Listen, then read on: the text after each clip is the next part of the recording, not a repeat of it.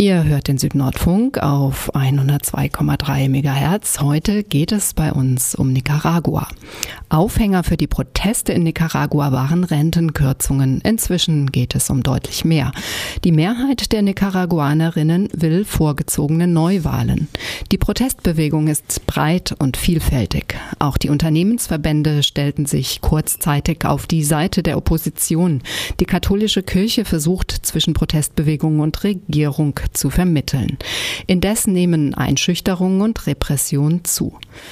Uns hier beim Südnordfunk erreichte die Korrespondenz, die Medienaktivistinnen aus Nicaragua mit hiesigen Journalistinnen und auch der Solidaritätsbewegung führten, um das, was in Nicaragua passiert, bekannt zu machen. Die Updates per Mail sind persönliche Erfahrungen und Einschätzungen. Wir werden sie vorlesen. Die Namen der Schreibenden nennen wir nicht, da wir nicht sicher sein können, ob die Veröffentlichungen ihre Erfahrungen nicht auf sie zurückschlagen. Diese Tage fällt es mir schwer, das Update zu schreiben, da ich jede Woche berichte. Jetzt ist es schon ein Tick brutaler geworden. Und ich frage mich, ob das außerhalb von Nicaragua überhaupt noch nachzuvollziehen ist. Diesen täglichen Druck und die Unsicherheit, die man hier spürt, sind enorm.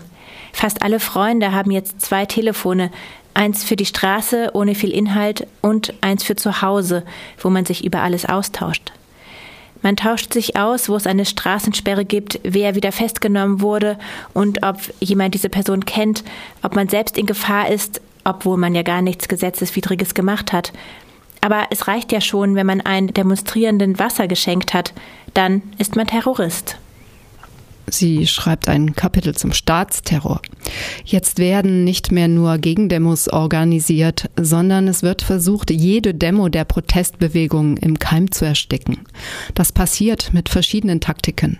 Zum Beispiel sollte am Wochenende eine größere Demonstration in Granada stattfinden und die Menschen aus Managua wollten Granada unterstützen. Die erste Maßnahme der Regierung war am Samstag früh, also jetzt das letzte Augustwochenende, die Zufahrtswege durch Anhänger der Regierung zu blockieren und an den anderen Zufahrtswegen Polizeikontrollen einzurichten. Zudem gab es in Granada eine große Polizeipräsenz sowie einige Milizen. Die meisten Teilnehmerinnen aus Managua kehrten aus Sicherheitsgründen also nach Managua zurück. Einige Studentengruppen wurden von der Polizei festgenommen. Sie wurden nach zehnstündiger Haft wieder freigelassen. Wahrscheinlich hatten sie Glück, da sie von einer brasilianischen Dokumentarfilmerin begleitet wurden. Diese wurde nach einem mehrstündigen Verhör mit Drohungen und sowas abgeschoben. Sechs andere Studenten, die in Leon festgenommen wurden, sind dagegen noch nicht wieder frei. Monika Baltodano und ihr Mann konnten nur knapp einem Angriff von den Milizen entkommen. Es gibt inzwischen verschiedene Berichte von Protestierenden darüber, wie sie im Gefängnis malträtiert wurden. Ein weiteres wichtiges Instrument ist der Druck auf alle Staatsbediensteten bzw. Ex-Staatsbediensteten. So wird immer verschärfter darauf geachtet, dass alle Staatsbeamten an den Regierungsdemos teilnehmen, pro Regierungspetition unterschreiben und sich verpflichten, allen Richtlinien des Staates zu folgen. So sind zum Beispiel Fachbereichsleitungen in den Unis verpflichtet, darauf zu achten, dass auch wirklich alle Mitarbeiterinnen auf die Demos gehen und danach müssen sie auf einer Liste ankreuzen, wer regierungstreu ist und wer nicht.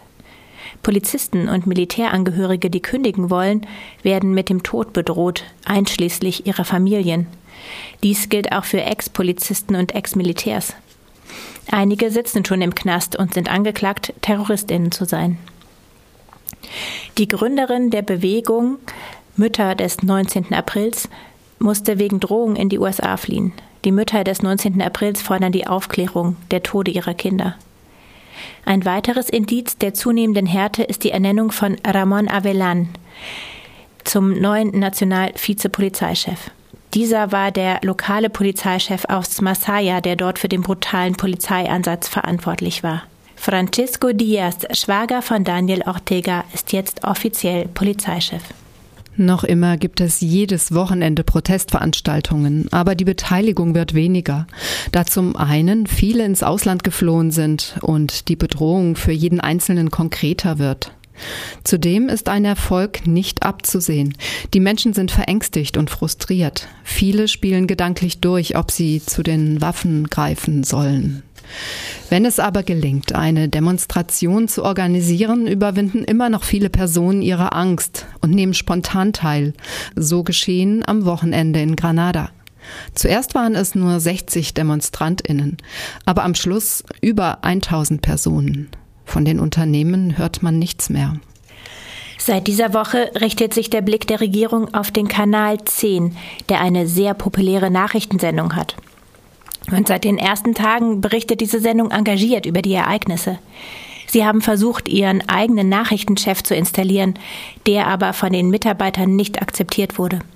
Der Sender gehört einem guatemaltekisch-mexikanischen Unternehmer, der bis jetzt viele Geschäfte mit Daniel Ortega gemacht hat.